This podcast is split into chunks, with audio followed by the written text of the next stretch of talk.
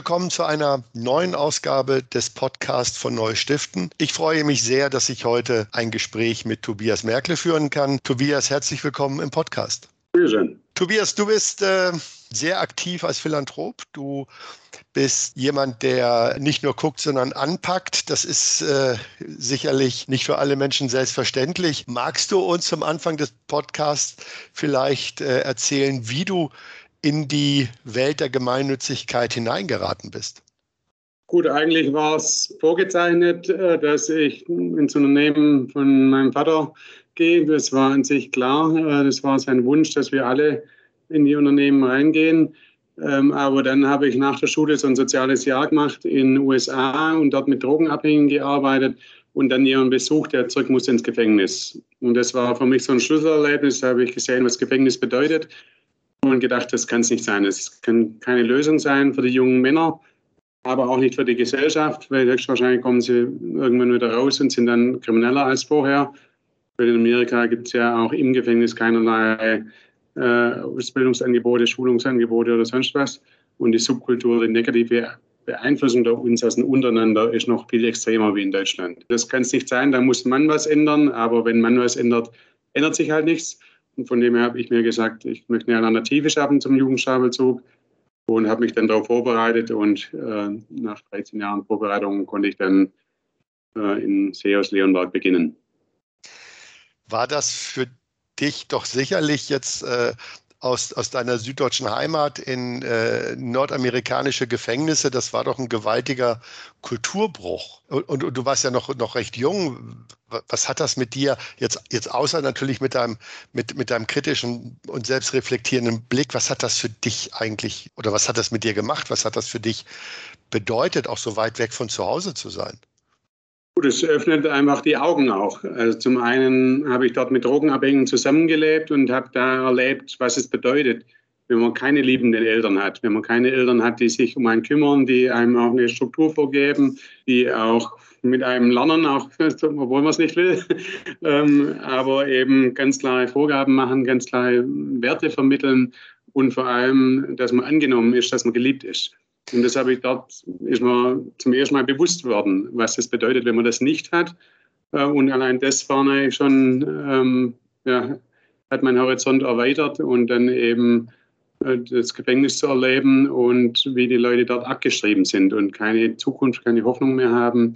Äh, das hat meinen Blick natürlich auch unheimlich erweitert und in mir da gesagt, okay, da haben wir Verantwortung als Gesellschaft und von dem her muss auch ich mich dort einbringen. War das, war das der Auslöser, dass du dich äh, gesellschaftlich äh, engagierst oder waren das auch schon Werte, die du aus deiner Familie, von deinem Elternhaus mitbekommen hast?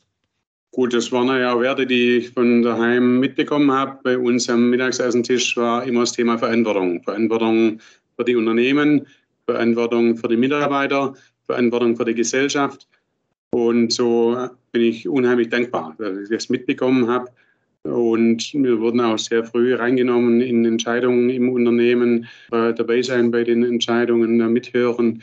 Und das hat mich sehr geprägt und auch das Unternehmerische bin ich sehr dankbar, dass wir das mitbekommen haben von äh, unserem Elternhaus. Und ähm, ja, so hat mich das unheimlich geprägt und eben Verantwortung plus Unternehmertum, dadurch kann man dann auch was bewegen. Das ist ja eine ganz besondere Mischung die es ja selten gibt, also äh, so unternehmerisches Denken äh, und, äh, und Handeln, wie du es ja auch dann quasi ja schon äh, am Küchentisch äh, gelernt hast äh, und, und die soziale Verantwortung so zu übernehmen. Wie war denn das für deine, für deine Familie, als du dich entschieden hast, keine Unternehmenskarriere zu machen, sondern dich um die Gesellschaft zu kümmern?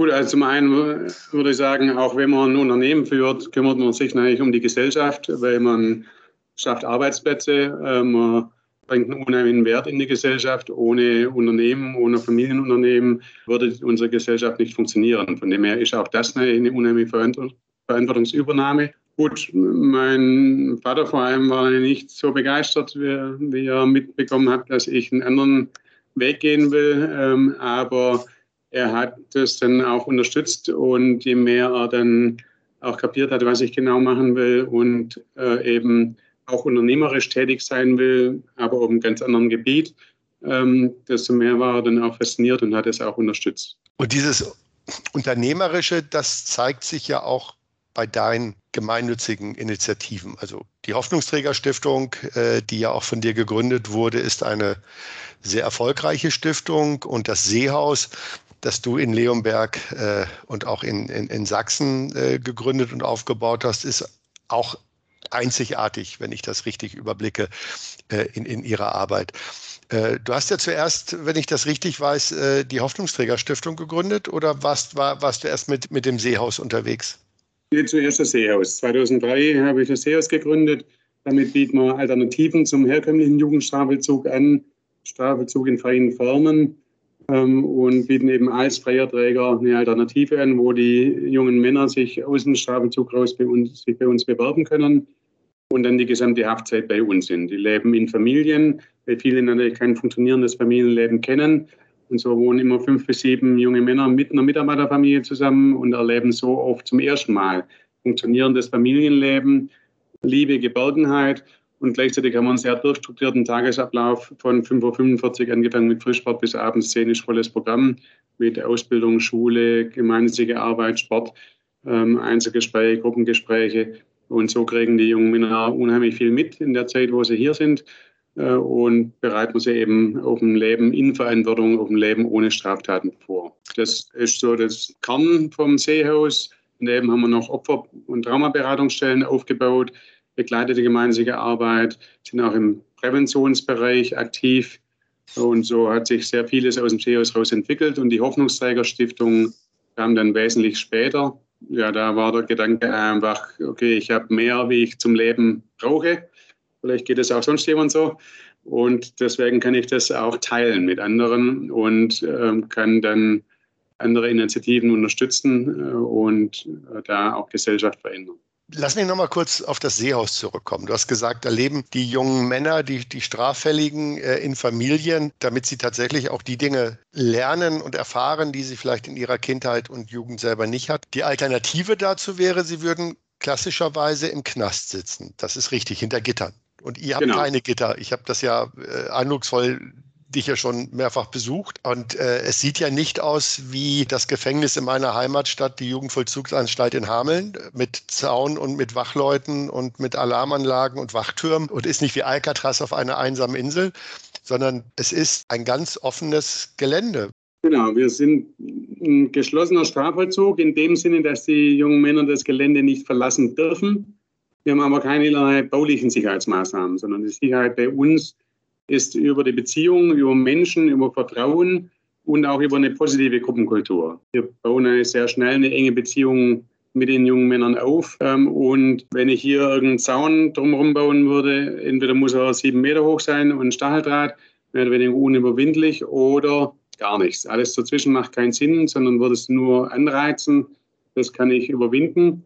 Und äh, dass jemand mit Vertrauen gegenüberkommt oder ihnen, ihnen Vertrauen zeigt, das kennen sie so nicht. Und das ist eine viel größere Hürde für sie wie irgendwelche Mauern und Zäune. Und von dem her ist es unheimlich wichtig, dass sie das merken. Wir sind für sie da. Und gleichzeitig ist es wichtig, dass sich eine positive Gruppenkultur etabliert, wo sie auch füreinander da sind, wo sie sich gegenseitig helfen und wo auch vieles durch die jungen Männer selber gemacht wird, auch die Einführung von neuen weil ja, wenn ein neuer kommt, wenn wir was sagen, geht es erstmal da rein, da raus, äh, sondern sie gucken ganz genau, wie sich die anderen Jungs verhalten. Äh, und wenn jemand anders ihn gut einführt, dann hat er einen sehr guten Start.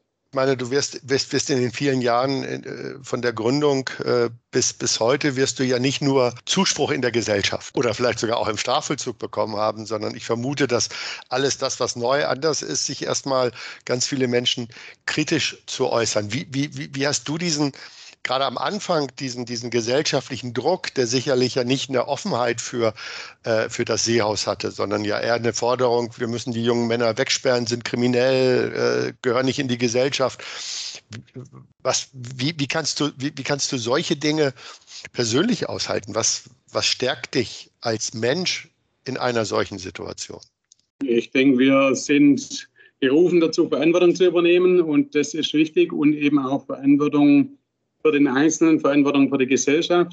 Und jeder von diesen Menschen auch wenn sie Schuld auf sich geladen haben, auch wenn sie Straftaten begangen haben, ähm, ja, sind wertvoll, sind wichtig, haben Gaben. Und wenn wir da alles einsetzen, dass sie diese Gaben auch positiv einsetzen können, das lohnt sich. Das lohnt sich für sie selber, für ihr Umfeld, lohnt sich aber auch für die Gesellschaft.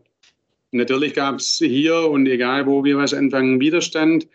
Ähm, niemand will Straffällige als Nachbarn haben, aber auch, weil niemand sich das vorstellen kann. Wie funktioniert das? Und waren hier große Ängste. Äh, kann ich dann meine Tochter noch allein rumlaufen lassen und alles? Aber wie wir dann angefangen haben, haben die Leute gesehen, hey, das ist zum einen sehr gut strukturiert und die Leute streuen eben nicht rum, sondern haben sehr klare Regeln und sehr durchstrukturierten Tagesablauf. Ähm, und gleichzeitig, wenn sie bei uns aufs Gelände kommen, kann man gar nicht unterscheiden, wer ist jetzt hier Mitarbeiter, wer ist äh, Strafbeleger. Man wird von allen freundlich begrüßt. Und das ändert dann auch das Bild in der Gesellschaft. Oder wir mehr Ausbildungsbetriebe, mit denen wir auch rausgehen und Fremdaufträge füllen. Und dadurch ändert sich das Gesellschaft, wenn die sehen, hey, okay, das sind ja Leute vom Seehaus, aber die können richtig was wegschaffen ähm, und sind vielleicht sogar fleißiger wie andere. Und das ist das Tolle, dass man dann auch zeigen kann, hey, einmal straffällig heißt nicht immer straffällig und das sind Menschen, die Gaben haben, die Fähigkeiten haben und das gilt, äh, sie zu fördern, damit sie das wirklich für sich und für die Gesellschaft nutzen. Also die Menschen wieder zurück in die Gesellschaft holen und gleichzeitig die Gesellschaft für diese Menschen öffnen. Das, genau. Dann hast du ja eben gerade gesagt, du hast auch dann nochmal die Hoffnungsträgerstiftung gegründet, äh, weil du gesagt hast, du willst äh, auch da über das Seehaus hinaus dich, dich engagieren. Was war für die Hoffnungsträgerstiftung tatsächlich so am Anfang dein Ziel oder war von Anfang an schon klar, dass äh, es irgendwann die Hoffnungshäuser und andere tolle Konzepte gibt oder habt ihr die gemeinsam entwickelt in den letzten Jahren? Also 2013 habe ich die Hoffnungsträger gegründet und ursprünglich soll es eigentlich eine reine Förderstiftung sein, also dass wir andere Organisationen und Projekte fördern ähm, und unterstützen. Und mit der Flüchtlingsproblematik wollte man sich auch erst andere unterstützen. Und mir ist es selber sehr bewusst geworden, was es bedeuten kann, als Flüchtling hier anzukommen, äh, wenn ich Freunde in Syrien habe und mit denen gesprochen habe. Und ja, dann habe ich geschaut, was gibt es da? Und auch damals gab es schon sehr viele, sehr gute Initiativen im Flüchtlingsbereich. Aber ich habe erstmal nichts gefunden, äh, wo auch das Wohnen berücksichtigt. Keinen ganz einheitlichen Ansatz, wo das Wohnen dabei ist und vor allem integratives Wohnen. Oft ist das Problem, dass Flüchtlinge mitten im Ort wohnen, aber keinerlei Kontakt zu Deutschen haben. Und dann kann Integration nicht gelingen, vor allem wenn dann 100 Leute zusammen sind, die aus aller Herren Länder kommen, alle noch nicht integriert sind, alle keine Perspektive sind, teilweise ja verfeindet sind. Ja, wie soll da Integration gelingen? Und dass es da mal knallt, muss man sich nicht wundern. Und deswegen haben wir gesagt, okay, möchten wir da was aufbauen. Wir haben zunächst Organisationen gesucht. Okay, wollt ihr das nicht machen? Aber dann haben wir niemanden gefunden. Dann haben wir gesagt, okay, wenn es niemand anders macht, dann machen es halt wir und werden doch auch operativ tätig. Und so haben wir dann mit dem Hoffnungshaus-Konzept begonnen. Und das Konzept ist eben ein Konzept für integratives Wohnen, wo Flüchtlinge und Deutsche zusammenwohnen, 50 Prozent Flüchtlinge, 15 Prozent Deutsche im Idealfall, und sie Gemeinschaft leben, füreinander da sind, sich gegenseitig unterstützen.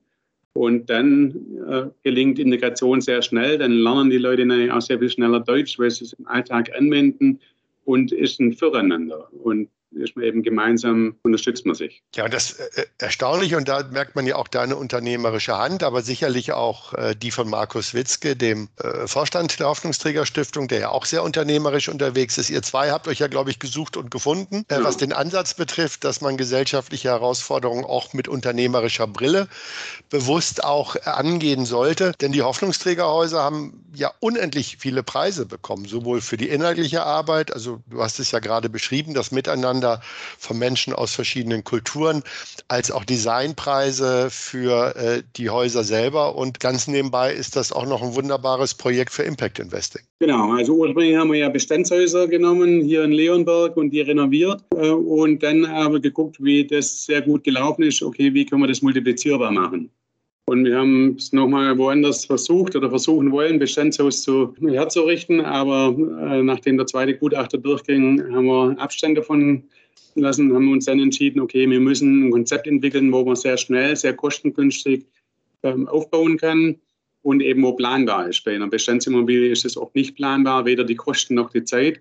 Und so haben wir mit der Uni Stuttgart und ein Architekturbüro ein Hauskonzept entworfen in Holzmodulbauweise, wo eben sehr schnell, sehr kostengünstig aufbaubar ist, aber ein sehr schönes Wohnen ist. Tobias, da du ja nun innerhalb der Familie einen etwas anderen Weg gegangen bist und äh, ja dich, dich auch sehr an der Stelle philanthropisch engagierst, ist das ansteckend für, äh, für die Familie? Kann, kannst du deine, deine Geschwister mit dem Virus Philanthropie anstecken? Gut, also wir sind eine Familie, wo Verantwortung eben schon immer gelebt ähm, wurde ähm, jetzt weniger selber operativ ähm, im gemeinnützigen Bereich, wobei meine Mutter war auch schon immer aktiv, sowohl in der Kirchengemeinde und hat dann auch einen Kindergarten gegründet und so. Ähm, von dem her lag das schon auch ein bisschen mit im Blut. Ähm, aber ähm, jetzt gemeinsam sind wir gerade dabei, die Merkle Stiftung zu gründen, äh, die dann von Sinngeber verwaltet wird. Äh, und so freue ich mich auch gemeinsam mit meinen Geschwistern da aktiv zu sein. Du hast es ja gerade erwähnt, äh, ihr gründet in der Familie eine neue Stiftung und die Sinngeber übernimmt da die äh, Treuhänderschaft. Und Sinngeber ist ja letztendlich auch eine Art von philanthropisches Engagement, das du gemeinsam mit Markus Witzke, den ich eben schon erwähnt habe, und mir auf den Weg gebracht hat. Der, äh, der Vater dieser Idee bist du. Was hat dich, was hat dich veranlasst zu sagen, wir wollen jetzt wir wollen jetzt ein philanthropisches Family Office gründen. Also erstmal, wir sind sehr froh auch, dass wir dich da gefunden haben. Du bist genau der Richtige, der das vorantreiben kann. Genau, die Idee war einfach, es gibt viele, auch Unternehmerfamilien oder andere Wohlhabende, die sagen, ich möchte neben meinem Unternehmertum auch sonst Gutes tun, habe aber jetzt nicht unbedingt die Zeit oder kenne mich auch nicht aus in der Welt der Gemeinnützigkeit, der NGOs und weiß nicht, kommt mein Geld wirklich an, was für einen Impact hat es und dass wir denen ein Angebot machen, Dienstleistungen anbieten, okay, du sagst uns, was willst du machen, was interessiert dich und wir geben dir dann eine Projektauswahl, vier, fünf Projekte und machen nachher das Reporting. Äh, und andererseits nehmen wir auch allen organisatorischen Aufwand und rechtlichen Aufwand ab. Wenn eine eigene Stiftung zu gründen, ist ja oft sehr kompliziert. Und so gibt es inzwischen ja sehr gute Möglichkeiten über Stiftungsfonds, über unselbstständige Stiftungen, sodass bei dem Geber sehr, sehr wenig Aufwand übrig bleibt und wir das eben auch alles abnehmen. Und so möchten wir einfach auch andere dazu ermutigen, sich ähm, zu engagieren für die Gesellschaft neben Unternehmertum ähm, und sich da einzubringen und Verantwortung zu übernehmen ähm, ja, für unsere Umwelt. Ja, es ist glaube ich ja tatsächlich so, dass ähm, häufig auch was das philanthropische Engagement betrifft, viele Unternehmerfamilien sich da bewusst ein Stück zurückhalten und deshalb auch manchmal so ein bisschen die Vorbilder fehlen äh, und die Ideen und, und äh, die Inspiration, das zu tun. Ich vermute mal, dass du in deinem, in deinem Umfeld äh, Kontakt zu vielen Unternehmerfamilien hast, die sich philanthropisch engagieren. Insbesondere natürlich die Unternehmerinnen und Unternehmer, die sich auch als christliche Unternehmer verstehen. Die sind, soweit ich das einschätzen kann, alle philanthropisch aktiv. Aber du wirst sicherlich auch einige Familien kennen, für die Philanthropie noch gar kein Thema ist. Oder glaubst du, dass in allen Unternehmerfamilien diese Verantwortung, wie du sie geschildert hast, so eine Grundbasis des Handelns ist? Nee, ich denke nicht. Also wie gesagt, zunächst ist natürlich auch die Verantwortung eines Unternehmers oder einer Unternehmerin, sich ums Unternehmen zu kümmern. Ähm, weil wenn das Unternehmen nicht gut läuft, dann ähm, ja, gibt es irgendwann weniger Arbeitsplätze und äh, dann fehlt ein Stück unseres, äh, unserer Wirtschaft. Äh, und das ist die, zunächst die größte Verantwortung eines Unternehmers. Aber daneben können auch Unternehmerfamilien sich natürlich anderweitig engagieren und dazu möchte man anstiften, anstecken und das auch ermöglichen, das äh, vereinfachen. Und deswegen haben wir das Hingeber das philanthropische Family Office gegründet. Was könnten aus deiner Sicht Gründe sein, warum es immer noch Menschen gibt, die sich nicht philanthropisch engagieren und lieber, äh, lieber ihr Geld äh, für sich behalten? Gut, eine gute Frage. Das muss man jeden Einzelnen fragen oder muss jeder für sich persönlich beantworten, würde ich sagen. Ähm, aber ich denke mir, Alleine aus dem Grundgesetz äh, ist ja klar Eigentum verpflichtet. Und das Grundgesetz ist auch geschrieben in Verantwortung vor Gott und den Menschen. Und so denke ich, dass wir alle Verantwortung haben. Und wenn man mehr hat, wie man selber zum Leben braucht, dann denke ich, dass man das eben auch teilen kann. Ähm, aber ich glaube, viele scheuen sich davor eben auch wegen, wegen dem Aufwand und weil sie sich vor allem eben auf ihre unternehmerische äh, Aktivitäten auch konzentrieren müssen und deswegen gar nicht die Zeit haben, sich da andere Gedanken zu machen. Und genau da wollen wir eben das Angebot machen. Okay, wenn ihr die Zeit nicht habt oder äh, nicht eine eigene Stiftung gründen wollt, dann unterstützen wir euch, damit ihr möglichst wenig Aufwand habt, aber euch trotzdem auch gesellschaftlich engagieren könnt. Das ist so der Gedanke. Und du hast, glaube ich, da auch was ganz Wichtiges gesagt. Unternehmertum bedeutet ja nicht nur im Wesentlichen äh, sein Vermögen zu mehren, sondern im äh, Alltag eines Unternehmens und einer Unternehmerfamilie ist man ja Unternehmer rund um die Uhr, 24-7, wie es so schön neudeutsch heißt. Und selbst mit der Familie beim Mittagstisch und äh, am Wochenende äh, spielt das Unternehmen immer eine wichtige Rolle. Ich selber kenne viele Unternehmerfamilien, die auch wirklich nur ganz wenig Urlaub nehmen, äh, weil sie immer fürs Unternehmen sich einsetzen müssen. Und es ihnen dazu erleichtern, sich zu engagieren, das ist natürlich äh, dann auch eine der Möglichkeiten, um mehr Philanthropie zu ermöglichen. Es gibt ja in der Wirtschaft auch die Diskussion um das Thema Verantwortungseigentum. Wie stehst du dazu? Gut, ich denke, ja, jedes Eigentum bedeutet Verantwortung, eben schon allein vom Grundgesetz her. Und ich denke, so wird es auch prinzipiell in vielen Familien gelebt. Also bei uns zu Hause war immer klar, das Eigentum, das wir besitzen, ist an sich nicht unser Eigentum. Wir verwalten das. Wir sind Verwalter. Äh, und unsere Verantwortung ist es, dass es den Firmen gut geht, dass sie weiterkommen, dass sie sich entwickeln, dass es den Mitarbeitern gut geht. Aber es wurde nie als ein persönlicher Besitz gesehen. Und so denke ich, dass wir auch insgesamt eben unser, unseren Besitz auch mit der Gesellschaft teilen können und uns dort einbringen können. Und da, ja, von dem her ist Verantwortungseigentum ganz wichtiges Stichwort. Ich denke, es gibt auch jetzt schon, es gibt ja die Initiative, dass es eine Gesetzesveränderung geben äh, sollte. Das wäre gut, aber auch jetzt schon gibt es sehr viele gute Möglichkeiten und kann man das machen. Auch hier äh, haben wir begonnen. Wir haben die Verantwortungs ATS Verantwortungseigentum GmbH gegründet und das erste Unternehmen wurde auch an uns übertragen, Roskopf und Partner. Beim Helmut Roskopf war es so, dass er das Unternehmen aufgebaut hat äh, und jetzt es übergeben wollte. Aber da er selber kinderlos ist, ähm, hatte er, konnte er das innerhalb der Familie niemand übergeben, aber er wollte, dass das in seinem Sinne weitergeführt wird. Und so hat er es an uns übertragen, mit diesem Auftrag, das in seinem Sinne weiterzuführen. Und so ja, bieten wir auch das an, dass wir da Lösungen finden ähm, mit Unternehmerfamilien, die äh, ihr Unternehmen in Verantwortungseigentum übergeben wollen. Und da gibt es auch die verschiedensten Möglichkeiten, auch dass man selber als Familie oder dass man bestimmte Personen auswählt, die dann über die Unternehmenspolitik entscheiden und eben das nicht in der Gemeinnützigkeit ist, sondern das, der Großteil des Unternehmens in der Gemeinnützigkeit, aber nicht die Entscheidungen. So gibt es ganz viele verschiedene Varianten, wie man sowas ausgestalten kann. Und da wollen wir natürlich auch dazu ermutigen. Aber ich denke, das ist eine sehr guter Weg, auch für die Zukunft, ein Unternehmen für die Zukunft aufzustellen, dass es zwar einerseits in der Familie bleiben kann, die Entscheidungen, aber trotzdem dann dadurch, dass es dass der Großteil in der Gemeinnützigkeit ist, man auch sehr viel ausschütten kann in die Gemeinnützigkeit und auch da zusätzlich zum Unternehmertum ganz viel bewegen kann. Großartiger Ansatz und äh, wir merken auch bei den Sinngebern, dass gerade auch junge Unternehmerinnen und Unternehmer und Unternehmensgründerinnen auch äh, in Verantwortungseigentum äh, denken und leben. Das scheint offensichtlich eine, eine, eine DNA zu sein, die dem Unternehmertum eigentlich dazugehört, Verantwortung zu übernehmen für das, was einem Unternehmer anvertraut wird. Tobias, ich danke dir für diesen spannenden Einblick in deine Aktivitäten und in dein, in, in dein Leben.